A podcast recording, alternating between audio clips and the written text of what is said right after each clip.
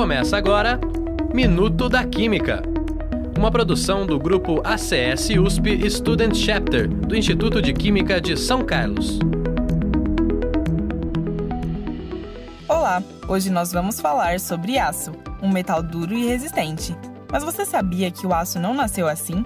Isso mesmo, ele passa por vários processos para chegar nesse estado de dureza e resistência. O processo de resfriamento do aço chama-se têmpera. Este é um processo metalúrgico pelo qual ligas de aço têm sua dureza aumentada. O processo é o de aquecimento do metal e posterior resfriamento, o que gera um material mais rígido. Para este resfriamento, são utilizados fluidos derivados do petróleo, que podem agredir o meio ambiente.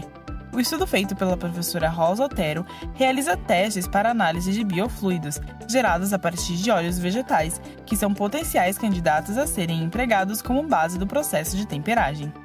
Esses biofluidos são óleos vegetais comumente utilizados por nós no dia a dia, como óleo de soja. Para ser empregado como forma de resfriar os metais, diversos testes foram realizados, e a eficiência do óleo, que também é biodegradável, o torna uma opção mais interessante em termos tecnológicos e ecológicos.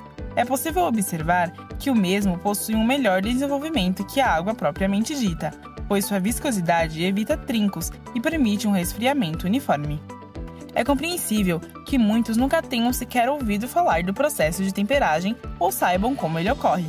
Mas afinal, é para isso que estamos aqui, não é mesmo? Para divulgar a ciência.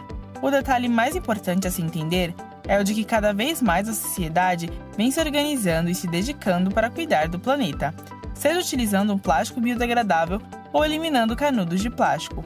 O efeito da preocupação e cuidado com o nosso meio ambiente cresce a cada dia mais e cresceu tanto que hoje chega nas indústrias e até nas metalúrgicas, fazendo com que seja imprescindível não parar de buscar formas de cuidar da nossa fauna e flora.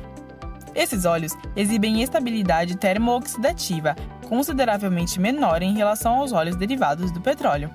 Outra vantagem é a de que a comparação das curvas de tempo, temperatura e taxas de resfriamento mostrou que os óleos vegetais exibiram taxas de resfriamento maiores que as taxas exigidas pelo óleo mineral utilizado como referência.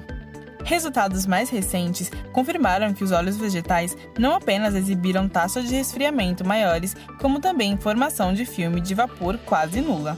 Os biofluidos representam uma preservação e cuidado para com o meio ambiente em todas as etapas de produção, além de serem uma alternativa mais eficiente e inteligente para a têmpera.